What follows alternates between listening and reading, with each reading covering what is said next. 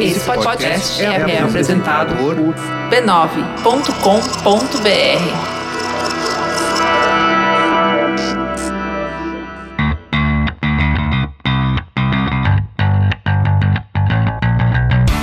Olá, eu sou Alexandre Maron e esse é o Zing, um podcast com conversas profundas sobre assuntos. eh, Cadê? Ih, gente, não tem Luciana essa semana, então eu tenho que terminar a frase: conversas profundas sobre assuntos aparentemente banais. A Luciana tá de férias e essa semana, pro episódio 14 do Zing, eu tenho dois convidados especiais, o Denis e o Bruno, e a gente vai falar de um tema bem específico e tal. Então eu quero que o Denis e o Bruno se apresentem. Denis, quem é você? Bom, antes de mais nada, queria agradecer estar aqui com vocês, dizer que é a minha primeira vez, e não é mentira. É minha primeira vez, a gente nunca esquece.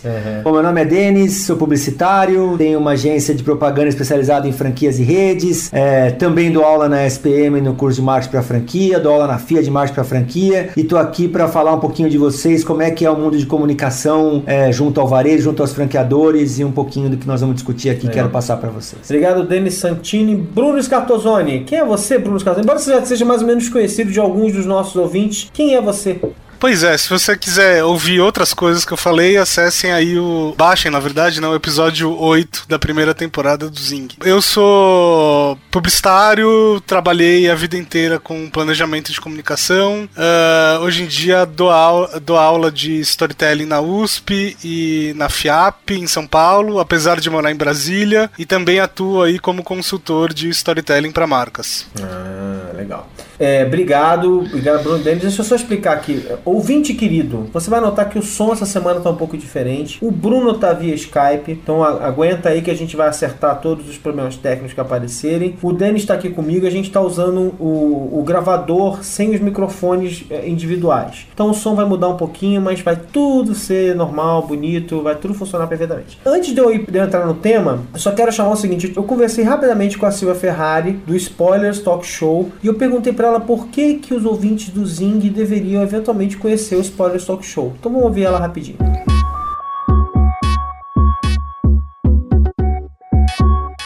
Galera, eu tô aqui com a Silvia Ferrari do Spoilers Talk Show. E Silvia, diz uma coisa pra mim. O que, que é o Spoilers Talk Show?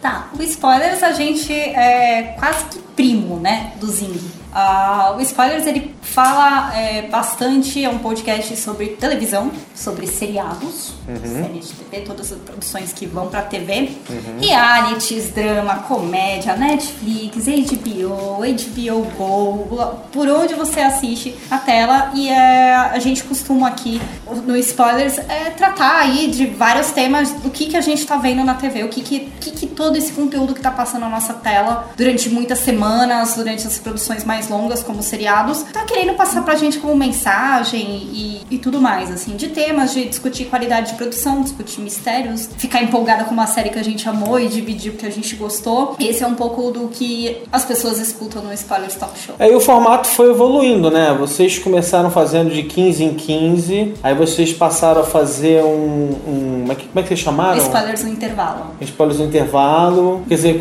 por, por que essa evolução? Ah, a gente começou o Spoiler Talk Show. Ele é, fala de temas mais abrangentes, onde a gente pode falar de várias séries juntos. Por exemplo, é, um dos últimos episódios que a gente fez aí, teve até a participação da Ju do Mamilos, foi sobre séries feministas. Então a gente acabou falando de várias outras séries e englobavam muito. E o Spoilers no Intervalo surgiu é, porque começaram a pedir pra gente, mas poxa, fala de uma série só. Fala de Breaking Bad, fala de Unbreakable Kimmy Smith, fala. E aí a gente montou esse formatinho menor. A gente tem uma coisa que a gente busca no Spoiler, no Spoiler Talk Show e tanto no intervalo, de fazer podcasts mais curtos. A gente faz um esforço enorme pra não passar de uma hora. Porque são assuntos que se a gente se deixar. Deixar pa- passar a tarde toda A falando. gente passa a tarde toda falando, mas a gente coloca de uma maneira resumida. Se você assiste um episódio de drama que tem 46 minutos e você vai lá assistir, você faz uma maratona, a gente tenta manter mais ou menos desse tamanho Legal. também, a- até pra manter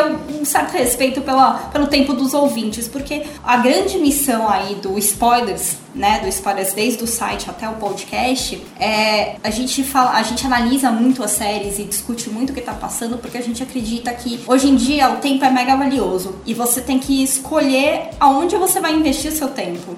Então, não invista o tempo que você vai ter na frente da TV, que geralmente é o tempo que você tem para descansar, espairecer. É uma das atividades que as pessoas fazem para relaxar. Poxa, vai ver uma coisa legal, uhum. vai ver uma coisa que vai te agregar. Legal. E a gente começa a fazer essas análises tá. aí, pessoal. Agora, diz pro ouvinte do Zing por que, que ele deveria ouvir o spoilers. Acho que vai ser fácil dessa vez. Essa é fácil, essa é fácil. É, todo ouvinte do Zing aí gosta bastante de discutir cultura pop. Como você mesmo diz que parece que vocês estão falando sobre assuntos banais, mas na nossa visão como spoilers, eles não são. É, a gente costuma brincar lá que é, o spoilers, a gente é totalmente contra aquela visão do Titãs, que a televisão te deixou burro, muito burro demais. Uhum. Não é isso. Uhum. A cultura pop não te deixa burro. De jeito nenhum. A cultura pop tem muita discussão. Então, uhum. assim, quem é ouvinte do Zing assiste bastante TV e gosta de discutir o que está passando na TV nesse formato, que não é, não é o cinema, não é o, o filme, não é o quadrinho livre, é os, a TV mesmo, os seriados, desde produção nacional, não nacional. A gente teve aí convidado, tipo o Murilo do Masterchef, gravando com a gente para discutir o Masterchef. Vem com a gente que a gente aprofunda um pouco mais nesse assunto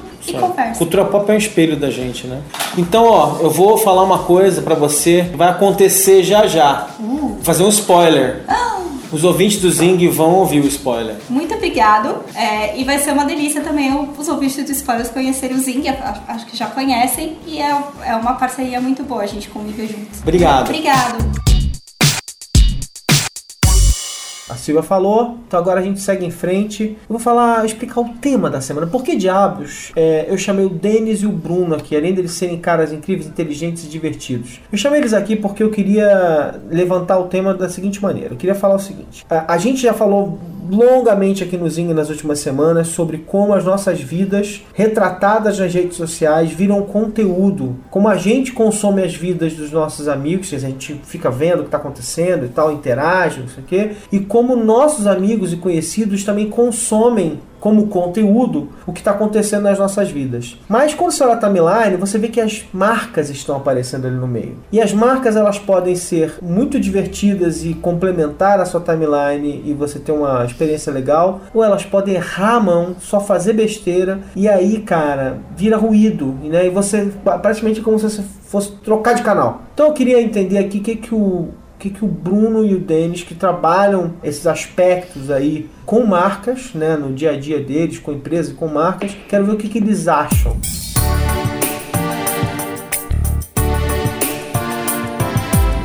Quero começar pelo Denis. Denis, como é que é para você no dia a dia, quando você começa, você chega um cliente para você e você tem que começar a ajudar ele a achar a voz dele? Bom, a primeira coisa que a gente entende lá no nosso negócio, por trabalhar com franquia, é que nós temos dois clientes. O primeiro é o nosso próprio cliente que contrata a gente e a gente tem que mostrar para ele que tem um outro cliente que é o franqueado, que tem que ter a mesma voz do franqueador, senão fica desafinado e aí a orquestra não vai tocar direito. Então a gente começa pelo básico. Uhum. Vamos entender que é uma cadeia, que é uma rede e cada franqueado é um empresário que tenta ter a sua voz local, mas ele tem que seguir a voz do franqueador. Então esse é o grande primeiro desafio quando a gente fala de comunicação, quando a gente fala de trabalho online, trabalho offline, que é integrar todo mundo dentro desse processo. Pensa global, é o global, local, é o que chamam de glocal. Você pensa, no caso é global e age localmente, é o glocal. A Coca-Cola usa isso. Bruno, como é que é, como é que é essa na tua vida aí? Como é que você interage com esses com esse pessoal? O que eu posso falar é o seguinte, quando eu quando eu falo sobre o tema storytelling, uma, uma pergunta que sempre vem é a seguinte: ah, quando é que eu posso usar histórias? Né? Quando é que uma marca deve usar histórias? E a a resposta mais categórica que eu posso dar é o seguinte: se couber usar emoção para resolver o seu problema ou para comunicar com o seu público, história pode ser uma boa ferramenta. E o ponto é que as mídias sociais são um lugar ótimo para você usar emoções, né? Eu posso até dizer que se você não, assim, ou você tem uma oferta muito boa ou você acaba tendo que cair na vala das emoções, digamos assim. Tem até várias pesquisas de neurociência e tudo mais que mostram que uh, existem três gatilhos gatilhos, né, para você conseguir a atenção das pessoas, que são emoções, sexo e ameaças. Então, de alguma então, de alguma maneira, você tem que falar de alguma dessas três coisas ou, ou tá agindo aí né, dentro dessas três linhas para conseguir a atenção das pessoas. A menos que você tenha uma ótima oferta e aí você pode ser mais racional. E se somar os dois, fica espetacular, né? Uma ótima oferta com emoção, aí você tem quase o santo grau. Sim, aí, aí é sucesso absoluto. Mas pera, pera, pera, quando você fala emoção, eu quero entender isso. Porque quando, quando você fala emoção, a palavra pura emoção, eu penso nas pessoas chorando emocionadas. Emoção é qualquer coisa. Emoção é, é rir, é chorar. Sim, sem dúvida, sem dúvida. Emoção é alguma coisa que. É difícil definir isso, né? Mas é alguma toque, coisa né? que Pode te desperta uma. né? Exato, uma emoção positiva ou negativa, tanto faz, mas você usar uma linguagem mais emocional. Por que, que as mídias sociais são, são o lugar para você fazer isso? Porque é muita gente disputando sua atenção ao mesmo tempo. Qualquer pessoa com mais de, sei lá, 100 amigos no Facebook sabe que é impossível acompanhar tudo que tá acontecendo. Mesmo que você queira, o Facebook não te deixa. É, nem ele deixa.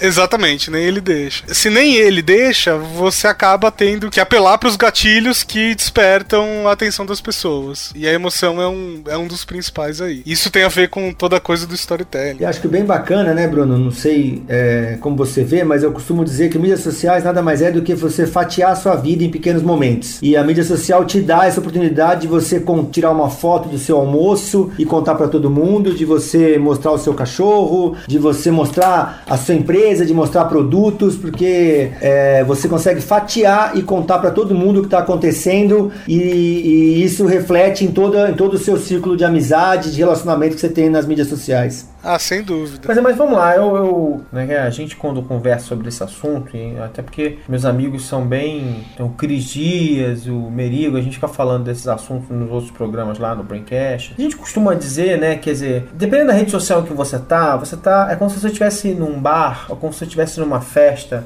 num restaurante, onde né, tá um grupo de pessoas, de repente chega alguém e vai tentar entrar na conversa. E aí, esse momento de entrar na conversa é crucial. É crucial com o ser humano e é crucial com qualquer outra marca ou, ou qualquer outra coisa que entre na discussão. Como entrar, né? Como entrar na vida das pessoas Atrair sem atenção. ser. sem parecer que você tá realmente sobrando ali. Eu tenho uma boa metáfora para isso, que, que é comparar o- as mídias sociais de uma empresa com uma revista de avião. Então, por exemplo, quando você vai, sei lá, viajar pela TAM, você senta lá na poltrona, tem a revista, né? Você pega para dar uma folheada. Se nas, sei lá, vamos supor que tenha 50 páginas ali. Se nas 50 páginas a TAM só ficar falando dela mesma, você vai fechar a revista rapidinho e vai nunca mais vai olhar para ela. É, então, o que, que, que a TAM tem que fazer? Ela tem que falar de um monte de outras coisas, né? De personalidades, de viagens, de não sei o que, e de vez em quando tem uma matéria ali sobre ela mesma. Pra mim, essa é a, é a melhor metáfora que eu já encontrei pra atuação de empresas em, em mídias sociais. Não sei se você concorda, Denis. Concordo, sem dúvida nenhuma. A gente até pega no pé dos nossos clientes para falar, não, menos produto, mais história, vamos dizer assim, né? Mais, é, mais objetivo do que meio, vamos dizer assim. E isso é bem bacana. Você falou uma coisa que eu também queria ressaltar, que é a questão da própria revista. Se o conteúdo não for relevante, a pessoa não para para ler. Se a capa não chamar atenção, se a imagem não chamar atenção, e a mídia social, ela, e a mídia social ela acaba trazendo esse, é, é, ressaltando muito cada detalhe. Então é o post, a chamada, é, ser curto, a internet. Quando você está no meio de internet, você quer coisas mais rápidas. E se te interessar, você vai aprofundar depois. É aquele read more que tem até nos, nos posts, né? Se você quiser ler mais, você clica lá. Senão só o primeiro parágrafo já é suficiente. Tem que ser o primeiro parágrafo matador. Mas vocês. Sou chato orgânico aqui, eu fico pensando nessas coisas, tipo, não é muita metodologia, não. Se não, acaba o negócio ficando meio. Robótico. meio robótico essa discussão de como é, que, como é que eu vou reagir, como é que eu vou agir nesse ambiente aqui, como é que, como é que vai funcionar. Eu não sei se é, se é técnica ou se é quase dica, vamos dizer assim. Eu até costumo dizer para algumas pessoas que não existe um especialista em mídia digital ainda. Existem estudiosos. É, é, tem até o Seth Godin, não sei se você conhece, que foi o cara do Yoyodyne. Ele fala uma coisa bem bacana, que é que a, a internet possibilitou a, a criação de tribos. Quer dizer, todo mundo achava que a internet ia homogeneizar a comunicação, pelo contrário, ela aproximou as pessoas que gostam de determinados assuntos. E eu acho que aí é uma grande oportunidade para as empresas em se tornar cada vez mais detentoras do que ela faz, especialista do que ela faz. Então não sei se é técnica a palavra, mas é dica de aprendizado para realmente ver o que chama atenção no meio digital, que é um desafio. Vou dizer que é muito, é muito desafiador trabalhar com isso. É, eu, eu, eu, vejo que tem vários gurus por aí que, que lançam fórmulas e tal, né? Que eles falam, ah, o título tem que ser assim, a imagem tem que ser assado. E muitas dessas fórmulas são até baseadas em estudos, em gatilhos mentais que realmente funcionam na média. Mas o, pelo que eu vejo, quem se destaca de fato é muito mais quem tem o feeling do que quem tem a fórmula. Natural do que, for, do que forçado, ah, né, é. Bruno? Exatamente, exatamente. O problema é você ter o feeling 24 horas por dia. Uhum. Né? Esse que é o esse que é o desafio. No meu trabalho durante o dia, né, quer dizer que a gente lida com vários websites, a gente tem um time de redes sociais, uma galera brilhante lá que, que ajuda, né, o, o pessoal a construir conteúdo para essas para esses ambientes. Então realmente é muito engraçado como a gente tem um mix de é, é, instinto ali, de, de feeling do que está acontecendo, com técnica, sim. Eu falei um pouco para provocar vocês. Então, por exemplo, é, a gente, usando métricas de forma completamente obsessiva, a gente vê direitinho, é, cataloga todos os formatos que a gente usa, se é foto com link, se é só foto, se é, se é texto com foto e com link, se é Premissas, é vídeo. Né? A gente cataloga tudo e, e, e é engraçado porque assim, não é aí que não é uma ciência exata, mas tem comportamentos. Porque a foto sem link funciona muito bem para uma, uma marca X, mas a foto com link funciona muito melhor para uma marca Y. A, o texto com foto e link funciona muito bem para não sei quem, e assim por diante. E é muito louco isso, porque realmente você vai percebendo, né, já que a gente trabalha com muito nicho e tal, que é, o grupo de pessoas que gosta de empreendedorismo ele, ele reage de uma maneira a esses posts. O público de pessoas que gosta de decoração, que é extremamente visual, apaixonado e tal, não sei o ele reage de outra maneira. Mas tem uma coisa que é tipo que eu acho que é o grande. É, é, é o que junta tudo um pouco assim, que é assim. E eu, eu acho que nesse ponto, quer dizer, a, a, quem cria conteúdo puro, né? Os jornais, revistas e pessoal que cria conteúdo para site de, uma, de jornalístico, talvez tenha uma, uma. No meio de tantas, toda essa crise de identidade e tal, não sei o que, talvez tenha uma coisa que eu acho que, que a gente faz muito bem, que é o seguinte: a gente cria conteúdo pensando em quem está do outro lado. O que eu estou fazendo realmente interessa para quem está do outro lado, quer dizer, é, e, e, essa obsessão né, no outro e não no que me interessa, essa obsessão em tentar informar o outro, é, é, não é à toa, quer dizer, é o que faz os, os produtos de mídia serem tão importantes dentro de rede social. Não foi à toa que o Facebook abriu tanto espaço para os programas de mídia, para os é, produtos de mídia e tal, não sei o quê. Que realmente é uma obsessão em entregar algo que seja relevante, interessante, importante para aquele cara que está do outro lado. Acho que você usou a palavra mais importante em tudo que a gente está conversando aqui, que é relevância. Uhum. Tem que ser relevante. Você pode até falar da TAM, a revista da TAM, se for relevante para quem, quem for leitor. Você pode até falar do própria empresa, vem lá do produto, se for relevante para quem estiver te ouvindo. É o que você falou aqui. Se o decorador tem uma atenção maior aos detalhes, é óbvio se você é uma empresa, um produto que fornece para o mercado decorador, você tem que ter mais atenção na foto, no cuidado com a iluminação, etc. Agora, se não é esse seu foco, se o seu foco é falar com o cara de game que joga Minecraft, que o, a tela, né, o desenho não é tão importante, isso não é tão importante, mas o conteúdo, a narrativa. Uhum. Acho que o Minecraft é o maior exemplo de storytelling, né? Que meu filho com 14 anos é viciado em assistir os vídeos do cara contando o que ele tá fazendo é. no jogo. Falando dos mods, Falando né? dos mods. Olha, agora eu vou aqui, eu vou entrar ali. Ele fica horas assistindo. Minha sobrinha vira. Comprou um headphone para ele poder gravar ele jogando e contando o que ele tá fazendo. Eu acho é. que é um grande exemplo de, de uso para isso. A, a, acho que isso tem a ver com uma outra coisa que é, é um pouco da cultura dos bastidores. Né? Não, não, sei se chama cultura dos bastidores, eu inventei esse nome agora, mas enfim. Deve ser bom. O que eu vejo, assim, cada vez mais fanpages de marcas e tudo mais, explorando os, os bastidores, né, da empresa ou de uma determinada personalidade, sei lá, por exemplo, vamos supor que você siga um palestrante. Aí de repente o, o, palestrante fica falando lá o dia inteiro sobre o assunto dele, e de repente ele posta uma foto, sei lá, do almoço que ele tá tendo, sabe? Pô, William Bonner. Exatamente, é, boa lembrança. E isso às vezes causa mais repercussão do que o assunto, entre aspas, técnico Exatamente. que ele deveria estar tá é, eu, eu, acho, eu acho que nesse caso funciona principalmente, no caso do Bonner, primeiro que ele faz muito bem, ele foi pioneiro nisso uh, aqui no Brasil, fez isso muito bem, do nível de famosidade dele, né? E um cara que sério, né? Que tinha toda sério, aquela. Confiança. Ele quebrou essa. Então acho que uma das coisas legais. Sem perder Bonner, credibilidade. Né? Isso. Né? Ele entregou uma coisa que todo mundo tinha curiosidade de ver, né? Eu lembro que ele começou mostrando as gravatas e falando assim, gente, qual gravata eu uso hoje? Né? E é absolutamente genial. Isso fez, ele fez isso no Twitter, que ele reinou no Twitter durante bastante tempo. Ele fez isso no Twitter e as pessoas iam assistir o jornal e falavam assim, cara, que legal, é a, é a gravata azul que a gente escolheu agora há pouco, que a gente votou. Né? E isso é muito bacana, que é o que você está falando, a relevância do meio. Ele pode ser assim nas mídias sociais, é. mas ele não pode ser assim no Jornal Nacional. Então eu acho que ele consegue entender que cada meio merece uma atividade fim. mesmo que o propósito seja o mesmo, que no caso dele é quase uma exposição dele mesmo. Então ele passa uma credibilidade na, na televisão e ele continua passando mesmo a credibilidade de um jeito mais fã nas mídias sociais. Mas tem uma outra coisa interessante nessa história, né? Como as coisas vão sangrando, né? Porque, por exemplo, sim, é óbvio que ele é mais formal na bancada do, do telejornal, mas ele é menos informal do que ele era antes. Rolou uma. Entendeu? Aconteceu Será ou a gente olha ele com outros olhos? Não, não, mas assim, aconteceu em é. geral nos telejornais. Eles deram uma relaxada, relaxada, um pouco. Não é uma relaxada. Não ficaram relaxados de largada. Uma atualizada. Mas é uma coisa assim, eles estão mais acessíveis estão mais simpáticos, estão mais. Diferente mais do Silvio Santos que desencanou. é, o Silvio Santos desencanou. Silvio Santos falou que ia mijar no outro dia. Cê, vamos parar que eu vou dar uma mijada.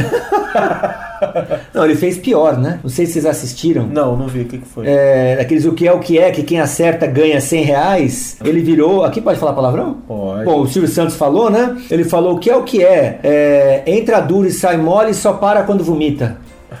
O que, que é? Não, o Silvio Santos, ao vivo. E aí, a resposta, isso é uma piada, eu preciso até achar a resposta certa, não é o que você está imaginando, mas aí vem um monte de gente lá no balcão na frente, é ovo, é não sei o que, aí vira uma menina e fala, pinto, baixinho. Aí ele, o que, que você falou? Ela, Pim. Aí ele olhou pro papel, não era essa a resposta, ele acertou! Toma 100 reais! Gente, olha que, que coisa, né? Você vê que tem de tudo. E viralizou o Netflix, que ele mesmo falou, foi espetacular. Quer dizer, vamos concordando aqui que tem a necessidade de uma linguagem é, menos não vou dizer menos formal, porque você pode ser formal, você pode ser educado, né? A formalidade pode estar numa educação ali que você usa, né? Tratar as pessoas direito e tal, não sei Mas não, Sem ser chato. Mas tem uma necessidade clara de comportamento ali que é uma informalidade sem passar do, sem passar do ponto. Seria uma espontaneidade. Sem ser chato. Acho, né? é, é, é informal sem ser mala. Não é aquele cara que chega, ele é, ele é simpático na sua casa, mas daqui a pouco vai se passar do limite, aí vomita, faz um monte de coisa. Não, você não quer isso, mas você quer uma. Você quer. Você quer ter esse contato. O cara pode tirar o sapato, né? Mas não, mas não precisa ficar de cueca. mas não pode estar de chulé, mas é. não pode estar com, não pode estar com chulé. É, é, vocês já viram é, desastres acontecerem? Que vocês falam assim, meu, não, não acredito que isso aconteceu, não acredito que essa marca fez isso e tal. Né? Aconteceu alguma vez com algum de vocês? Vocês virem e falam assim: não, isso aqui para mim é um marcante, eu vou partir, eu vou falar para todos os meus clientes não fazerem isso. Bruno, você tem alguma coisa aí? Com certeza tem, eu só não tô me lembrando assim.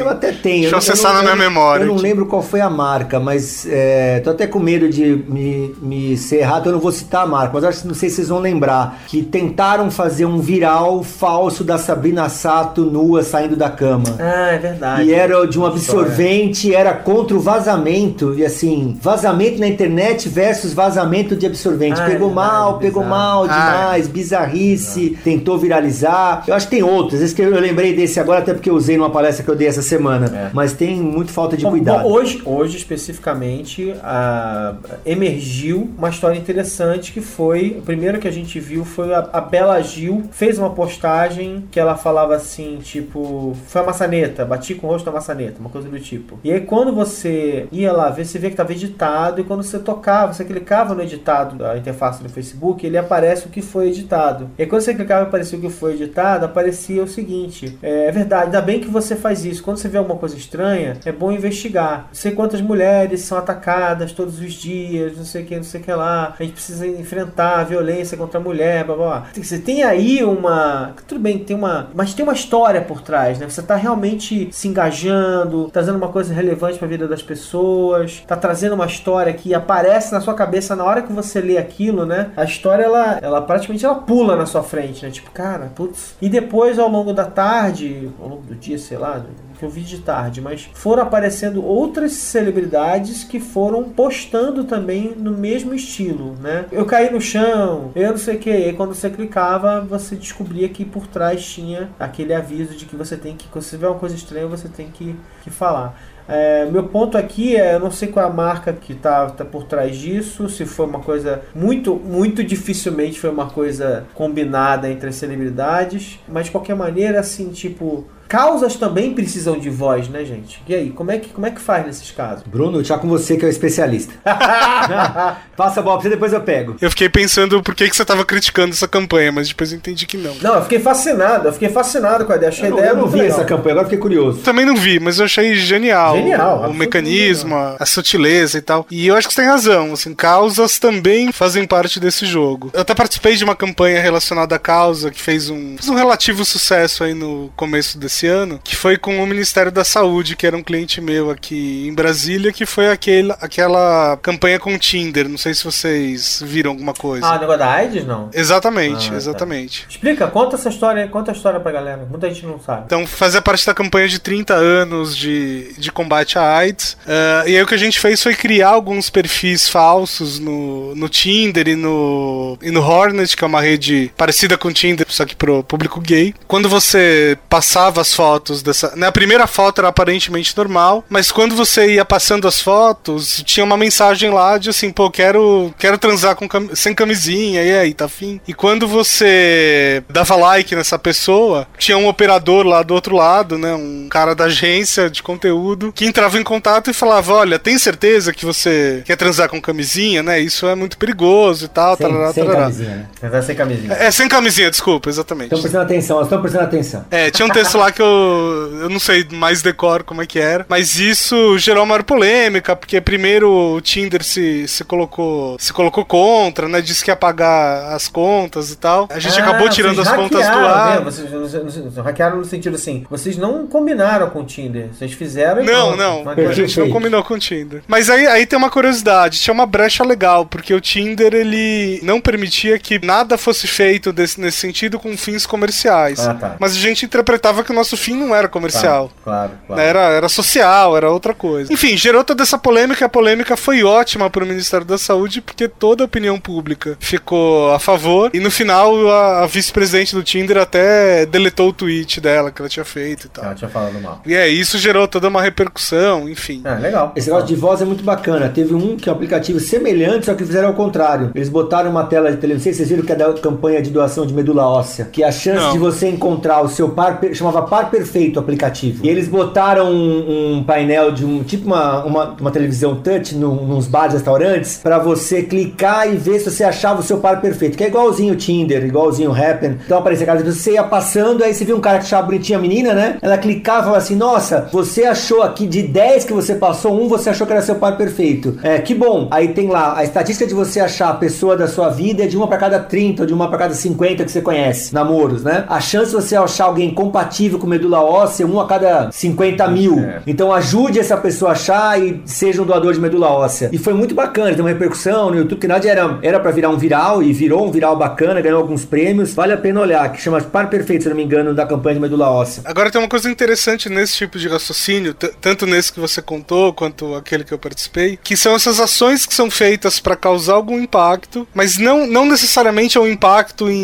milhares ou milhões de Isso. pessoas. Na sua tribo. Né? no- no- é, mas no caso do Tinder, por exemplo, eu posso falar que a gente impactou, sei lá, por volta de umas 100 pessoas, digamos assim. Aham, aham. É nada. Mas é um altíssimo O impacto impacto, re- né? Mas a repercussão do impacto, talvez, né? É isso? Exato, É. o impacto real é na mídia espontânea, Exato. o impacto real é no vídeo, do videocase que você viraliza. É esse o, o, o impacto real. Isso é uma estratégia de mídias sociais também, acho que bastante relevante. Você criar um fato que gere repercussão, né? Isso, exatamente. Tá, mas de qualquer maneira, o meu ponto nessa história é o seguinte, vamos lá. Esses ambientes, eles estão tomando o nosso tempo quando a gente fazia alguma outra coisa antigamente. Antigamente a gente estava lendo uma revista, a gente estava ouvindo rádio, a gente estava vendo televisão, não sei o que lá. A maneira como o celular entra nas nossas vidas, né, faz com que a gente esteja o tempo todo ali fazendo alguma coisa, interagindo e tal. Então esse, por isso que eu falo que essa é a nova cultura pop, essa é a cultura pop que é, o, é você tá, você tá em contato com esses aplicativos, com esse, com tudo isso, né, de uma maneira diferente. Porque a gente, a- a- às vezes as pessoas falam assim, não, mas isso aí não é. Não, é.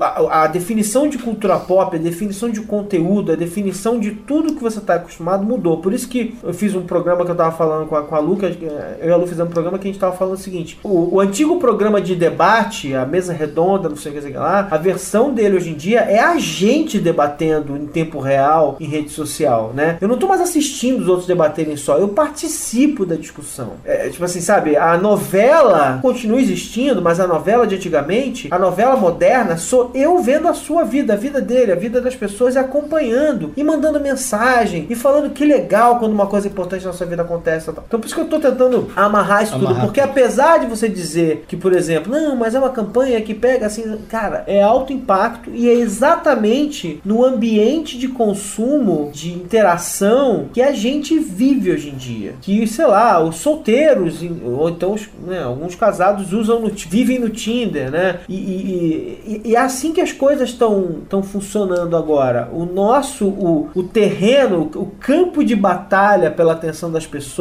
mudou completamente. Os ambientes da, da cultura pop são outros agora. A gente, as pessoas, elas abrem o Tinder, a atividade de ficar vendo homens ou mulheres escolhendo direita, esquerda, e tal, ela é entretenimento também para Te elas. dá um poder também. É. Tem um É, certo é poder. Isso, isso. Mas ela é entretenimento. Você fica ali olhando as pessoas, lendo a historinha das pessoas, olhando o Instagram. Que agora tem integração de Instagram, né? Um negócio assim. Facebook. Você, você, fica, você fica olhando, né? A galera fica, fica assim, tipo, vê a pessoa, vê os amigos dela, aí antes de dar o swipe pro lado pro outro, vai no Facebook, procura a pessoa pra ver como ela é e decide se dá o swipe e tal. Então tem toda uma série de comportamentos novos que estão acontecendo. Por isso que eu tô tentando, assim, tipo, amarrar essas coisas todas, né? Essa cultura pop nova, né? E, por exemplo, quando na história da humanidade você podia se tornar garoto, se, se tornar amiguinho de um mascote de uma marca, como por exemplo, as pessoas são com o pinguim do, do ponto frio. Elas interagem com o pinguim do ponto frio como se ele fosse um coleguinha delas no Twitter todos os dias. O que, que vocês acham desses, dessas criações aí? Que o momento em que você transforma o mascote num personagem que realmente está no mundo interagindo com as pessoas. É mais uma técnica, né? É uma técnica e eu acho fantástico pras marcas que conseguem fazer isso. Né? Nem, acho que assim, nem, nem toda marca consegue fazer o que o Pinguim faz. Porque não,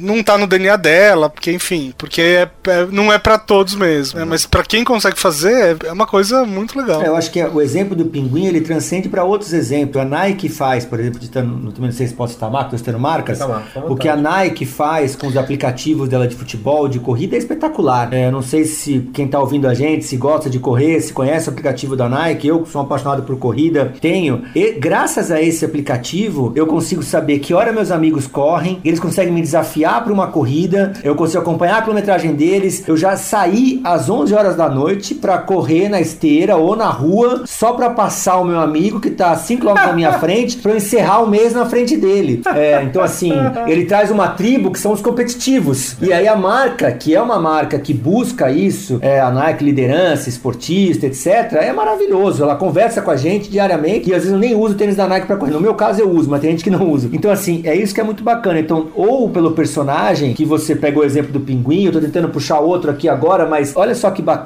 Quando, quando tem aderência, não sei se vocês lembram do Super 15, o bonequinho do Super 15. Imagina esse bonequinho hoje.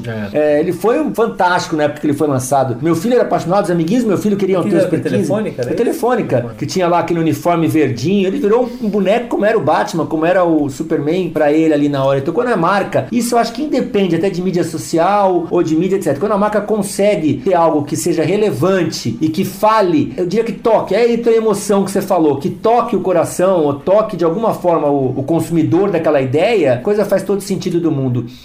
E quando a marca. Fala, fala, Bruno. É que, assim, acho que a gente também citou dois cases aqui, né? Da, da Nike, do Pinguim, que são muito fora da curva. Mas a realidade da maioria das marcas é que elas ainda estão perseguindo isso e estão para trás, né? Então, por exemplo, eu lembro. Acho que a gente pode falar as marcas legais aqui, mas eu não, não vou dar o nome do anti-case.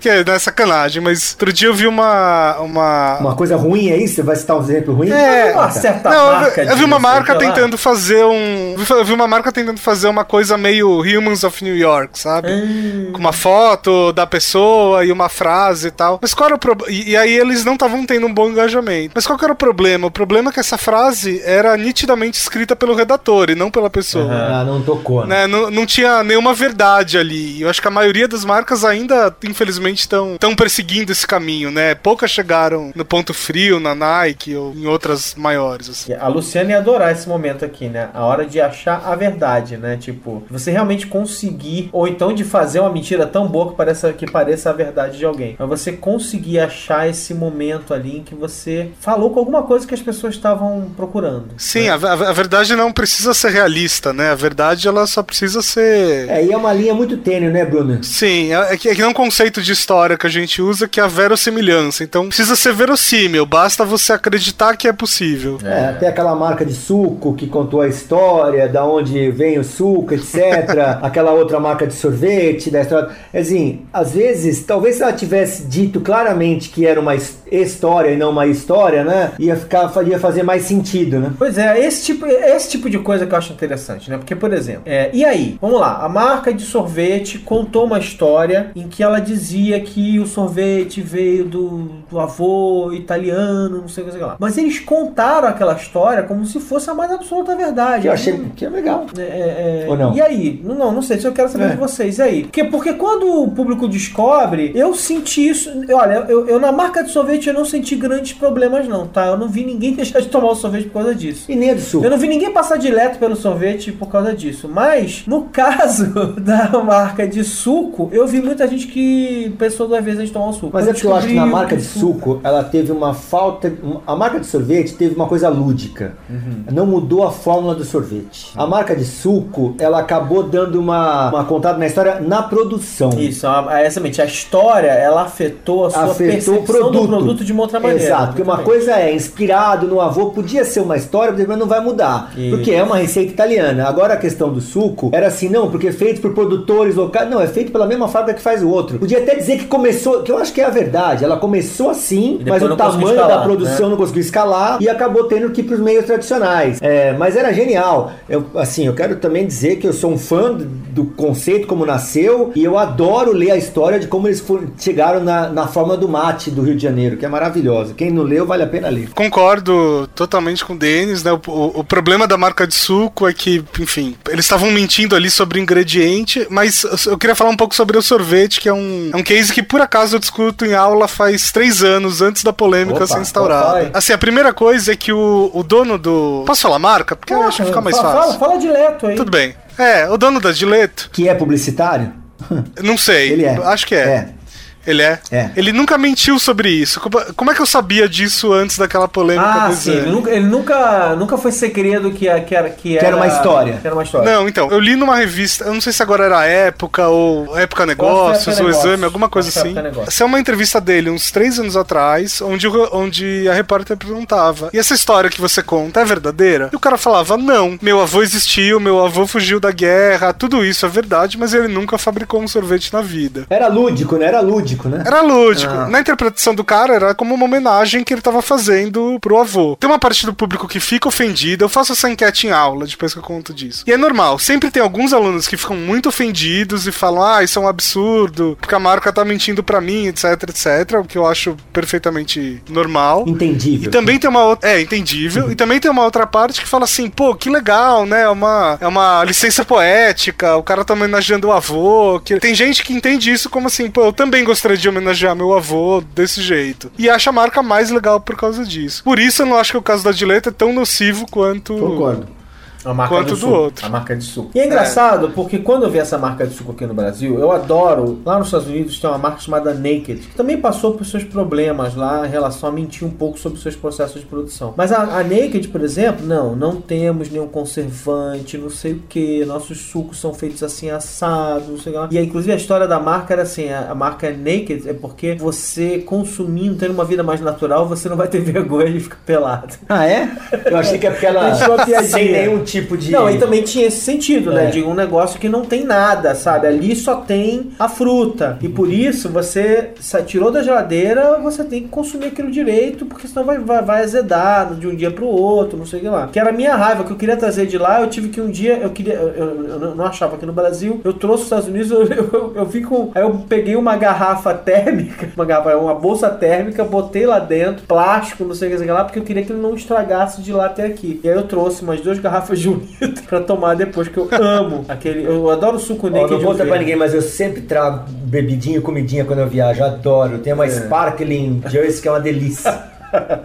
Pois é, mas é engraçado, quer dizer, então vamos lá. As pessoas, de novo, né? Elas veem a história que você contou e elas chegam para os amigos e falam assim: gente, compra aquele suco lá porque os ingredientes não têm conservantes, são orgânicos, são integrais, não sei o que, sei lá. Quando a história contradiz isso, que é uma qualidade do produto, ferrou. De novo. Assumir altos riscos. É, não, porque se, porque se você tá contando uma história e apelando pra emoção, você, quando isso acontece, você consegue uma outra emoção, né? A pessoa se sente absolutamente distraída. Acho que esse é um ponto. Ah, que eu acho que tem o lado bom, você vê nessa história. Essa marca de suco, só pra, vamos trocando polemizar em cima dela, de né? que eu sou um apaixonado por ela como produto. Ela conta a história de como ela chegou no sabor do mate, visitando quase todos os caras de mate da praia do Rio de Janeiro, e ela encontrou Que o é o mate melhor perfe- mate que existe. que é, um, é o melhor mate. que Você não sei hoje em dia que eu não tomo há muito tempo, mas, Mas eu, ela eu, encontrou. eu era moleque, eu, eu lembro que era o mate do Manuel, não lembro qual é o nome do cara. Foi o melhor mate que eles tomaram, chegaram à conclusão que era o melhor mate. Tentaram, tentaram reproduzir o mais próximo possível do sabor do mate do Manuel do posto 6. Nem lembro se era Aham. esse lugar. E aí ele falou: olha, a gente tentou ao máximo. A gente não consegue ser igual a ele. Mas a gente chega bem perto. Mas se você quiser um mate de verdade, vá pro Rio, no posto tal. Eu achei genial. Essa, que é a mesma marca de suco, é uma história perfeita. Tipo assim, olha, a gente se aprofundou pra chegar o mais perto possível. Não conseguimos, mas chegamos muito perto. Então, O nosso é o mais perto que pode chegar. Agora, se você quiser tomar o melhor mate do mundo, vá no posto cheio na praia tal, na barra que ele tem. Achei É genial. engraçado essa nostalgia do mate lá no Rio de Janeiro, né? Porque eu, quando era pequeno, o cara vinha com aqueles botijões de metal, e aí Ainda você é. pedia o mate, e aí você, aquele copinho de papel, ele abria a torneirinha pra você. Mas é assim você ainda. e. Ah, É assim, eu, com limão a mesma coisa. Você quantidade de limão que você coloca, mate com limão, É limão. mate com limão, exatamente. Tal. Então, na hora de redesenhar o produto para os tempos de hoje, você tem que levar isso em conta, né? Porque também tem essa, esse apelo emocional para as E pessoas. só um parênteses também, desculpa, Bruno, estamos até é, falando muito de assuntos sobre publicidade e comunicação, mas a história, isso, isso, é contar a história, né? É, quem já foi na lanchonete da, da cidade aqui em São Paulo, coisas Uhum. boas, e procura lá Beirute no cardápio. Vocês já viram como é? Não, não, não lembro. Quando você procura Beirute, ele fala: Nós indicamos o frevinho. É, quer comer Beirute? A gente não é bom de fazer Beirute. Não indicamos o, fe- o frevo, frevinho, que é um tradicional Beirute aqui de São Paulo. Então vale muito a pena. Fala aí, ó, quer, quer comer um Beirute? Vai no frevinho. Agora quer comer o nosso sanduíche assim, assim, ganhou um montão de prêmio. Nosso, nosso cachorro quente, isso aqui é mais. O nosso é muito bom. Agora, Beirute indica. Precisa ver se, o, se a lanchonete da cidade e o Frevinho não são do mesmo grupo. Até onde sei, não tem nada a ver um com o outro. É isso que é o mais bacana. É isso que deixa. que dá mais autenticidade pro negócio. Sim, sem dúvida. Mas o próprio, assim, de novo, é- até saindo um pouco, porque eu não tô, não tô falando só de rede social, né? Tô falando do mundo, mas assim, a própria lanchonete da cidade, por exemplo, é um lugar carregado de storytelling, né? Eles É. reproduzem uma lanchonete antiga do Rio de Janeiro, o visual das coisas, o visual dos Cadeiras. objetos, o tipo de pão, não sei. Você tenta ali também evocar é, essa nostalgia, porque também não é só uma coisa, sei lá, não é que nem aqueles, não é que nem um bar temático, não é que nem, sei lá, vai, não é que nem o Outback, que tem quem gosta, tem quem não gosta, mas assim, o Outback não consegue ter esse apelo emocional. O Outback é, é- é divertido, vai, ele é, ele é engra- Mas ele tem uma coisa muito bacana no Outback. Que tem uma sobremesa, acho que, acho que é a Devil's Food, que eu não lembro qual é o nome da sobremesa, que no cardápio ela é o seguinte. Ah, a des- a descrição é É, absurda. não, né? não, ele fala o seguinte: essa é a sobremesa que os nossos garçons adoram contar. E aí você pede pro garçom contar e ele te descreve a sobremesa como sendo a melhor do. É, é- vale a pena pedir pra ele contar.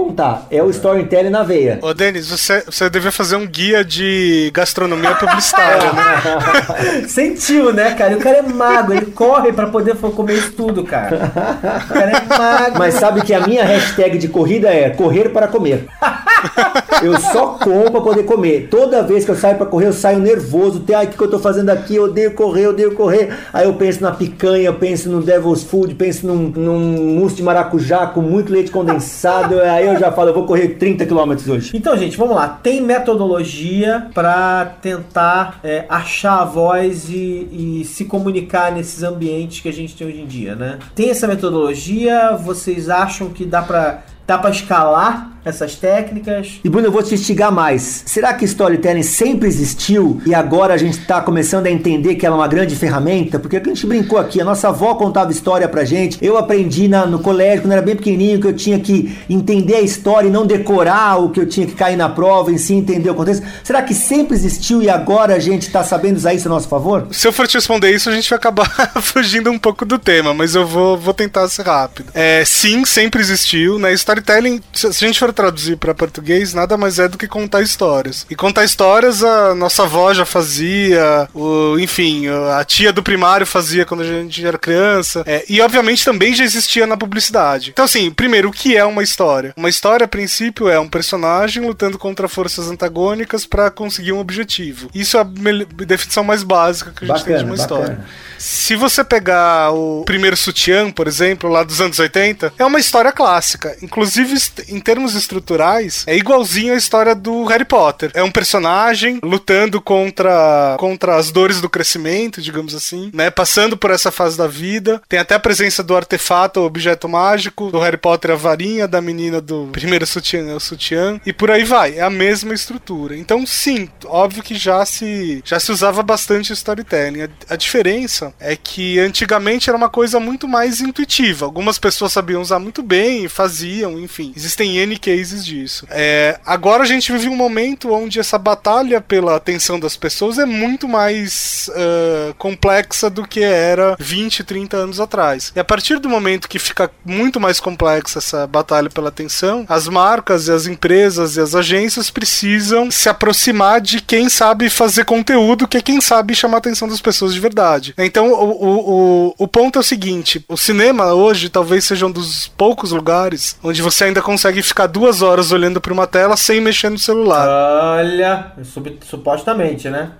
É, pelo menos a maior parte das pessoas ainda, né? O, o que o mercado tá se perguntando é assim, que truques esses caras fazem, né? Os diretores, roteiristas e por aí vai, produtores de conteúdo. Que truques esses caras fazem para segurar a atenção de alguém por tanto tempo? Não, e pra fazer a pessoa pagar para ir lá ficar duas horas e meia sem usar o celular. Exato, porque a, a propaganda tradicional, já, na maioria dos casos, não consegue mais fazer isso. Então as marcas vão se aproximando de, dos, assim, de, dos produtores de conteúdo uhum. e daí vem esse interesse por storytelling. Entendi. Gente, eu acho que eh, a gente falou bastante, falou um monte de coisa. O que eu quero saber é o seguinte: é o que você, ouvinte do Zing, acha disso tudo. Esse aqui, é isso que eu quero ouvir. Quero saber o que você acha, comente, concorde, discorde da gente. Comenta lá no B9, comenta na nossa página do Facebook, manda e-mail. É isso que eu quero saber. Vocês concordam com a gente? Vocês sentem que as marcas estão fazendo um bom trabalho? Quais são os casos em que as marcas deixaram você profundamente irritado, que não faz nenhum sentido. É o que eu quero ouvir de vocês. Bruno, muito obrigado pela presença aqui. Valeu mesmo. Denis, valeu. Denis se deslocou, veio até aqui, sentou, esperou, deu, deu problema técnico tal. Paciente, valeu. Bruno também ficou esperando lá um tempão. Deixei o Bruno com fome. Deixamos o Bruno com fome. Obrigado, galera. Faz, valeu gente. mesmo. e você, ouvinte, eu vou pular, eu vou, eu vou dispensar o Denis e o Bruno e eu vou ler, eu vou, vou responder alguns comentários e é, dos leitores aqui depois para vocês. Obrigado, Bruno. Valeu, Denis. Até mais. Até mais, pessoal. Valeu, pessoal. Prazer estar aqui. É a primeira vez a gente nunca esquece.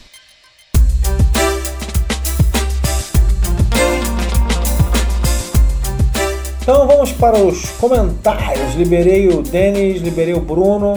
Tô meio sozinho aqui, meio estranho. Eu vou ler, vou ler meio comentário detonando a gente essa semana, reclamando, ou coisa do gênero assim. Primeiro eu vou ler um comentário do Kim Takeuchi. Kim não gostou muito. É... Acho que não gostou muito do episódio, achou o episódio meio confuso. Então ele disse assim: ó. Tá, eu tô achando um pouco difícil acompanhar o raciocínio do que é ou não clichê. Acho que tá faltando embasamento, tipo, a origem do termo vem do fato que o clichê é um molde matriz que padroniza a reprodução de determinado material. E a partir daí vocês podiam ter analisado o que é de fato ou não clichê. Por exemplo, no caso do casamento da Luciana, não era clichê, pois se tratava de um rito de passagem, mas é clichê a pessoa que fala bem ou mal do casamento. Não faz sentido. O casamento é um baita de um clichê, mas não se tornou, pois para Luciana fez sentido dentro do contexto dela. Acho um pouco injusto esse tipo de análise, levando em conta a experiência própria e não levando em conta dos outros. Eu realmente odeio o fato das pessoas viajarem e postar fotos de cada segundo de viagem. Quando eu viajei não fiz isso, porém hoje eu sinto falta de não ter tirado foto muito porque eu tenho uma péssima memória. Enfim, o clichê é um saco para os outros, mas para o cara que vive aquilo faz sentido mesmo que por um breve momento, que ele tira uma foto tentando endireitar a Torre de Pisa. Cara, Kim, é, assim, é engraçado porque assim, eu concordo com você basicamente no geral. E eu acho que é, é, uma das coisas do Zing, assim, a gente não tenta chegar com uma, um postulado perfeito e a resposta perfeita para tudo, e é um pouco proposital, até porque você vai notar que eu tenho uma resposta e a Lu certamente tem outra resposta diferente da minha. Eu acho que isso acaba se refletindo no, nessa confusão que você fala. Mas eu, eu, eu, concordo pra caramba com você. Eu acho que essa história de. É, é, assim, meu ponto é: as coisas se repetem repetem nas nossas vidas e a gente meio que trata essas coisas como únicas e especiais. E a partir daí, cara, é, é, realmente isso que você falou. Uma pessoa não consegue concordar, mas isso não é clichê, não, porque o meu casamento foi especial, não, mas isso não é clichê, porque. E as pessoas acabam. Se a Luciana tivesse aqui, ela tá discordando de mim nesse momento e reforçando o ponto de vista dela. E as pessoas acabam é, discordando um pouco sobre o que é clichê, mas o fato é, as experiências não são únicas, elas se repetem, assim como você vai ver um filme e você vê aquelas histórias se repetindo, aquelas fórmulas se repetindo, você fala, putz, já vi isso antes. Então é um pouco isso, não tem muito mistério. Obrigado, Kim. Vou para o segundo comentário, o Bruno Longo, que também não gostou aqui e ele achou a pauta. Achei a pauta meio fora da proposta do Zing. Nada se falou de cultura pop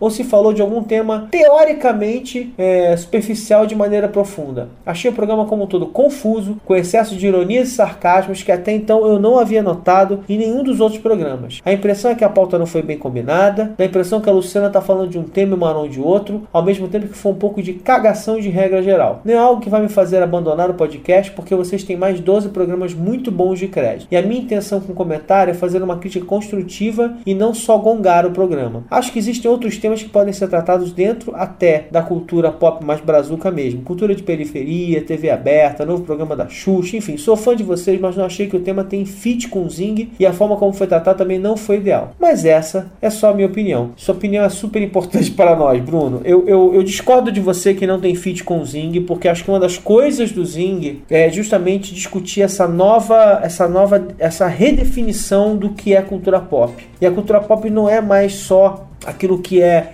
engarrafado e, e, e, e montado para seu consumo cultural. Por quê? Porque a gente criou plataformas que automaticamente engarrafam as nossas vidas, as, as coisas que a gente. Entendeu? Não, não é mais tão simples assim. A gente hoje em dia consome. É, é, a definição de conteúdo mudou, entendeu? E, e, acho que esse é o ponto ali. Então a, a grande analogia entre clichês é, da vida real e os clichês do, é, da ficção é que a gente sempre enxergou eles na ficção e a gente às vezes não consegue enxergar eles na nossa vida. Só que agora que a gente registra as nossas vidas de uma forma muito mais é, é, clara e sequencial e, e, ao lado de outras vidas, assim como a gente vê 30 filmes, 30 comédias românticas, a gente fala assim, cara, tá, é tudo a mesma coisa, né? A gente vai vendo quanto nossas vidas, nossas experiências são parecidas, né? E o quanto a gente não é tão único quanto a gente imaginava. Só isso, essa, essa é a ideia. E a partir daí, como eu falei no outro comentário, é assim, o Zing não é um programa em que a gente gente vai chegar, vai oferecer uma definição perfeita, com, com, a, com uma palavra, com uma definição certinha e vai seguir tal. Eu tenho uma visão, a Luciana tem outra. Eu acho que no caso dos clichês fica bem claro, e, e acho que isso se reflete no que você falou, que eu e a Luciana, a gente concorda em algumas coisas, a gente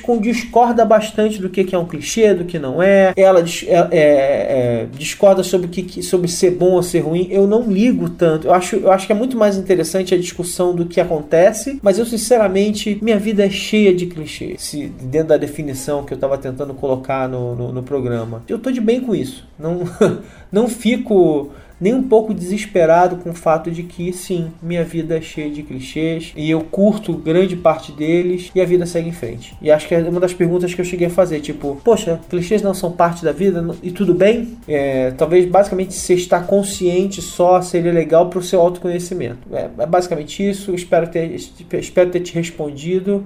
Galera, até semana que vem. Luciana tá de volta, novos temas. Voltamos a um formato parecido com o normal, mas ainda tem muita ainda tem surpresa ao longo da, desse volume 2. A gente, não vai, a gente não vai ficar toda semana sentando aí Luciano e conversando, não. Tem gente nova, inclusive teremos convidados muito legais nos próximos programas, tá bom? Então é, é isso aí. Até a próxima. Muito obrigado por estar conosco. E semana que vem tem Luciana de volta e o Zing volta ao normal. Beijo, tchau.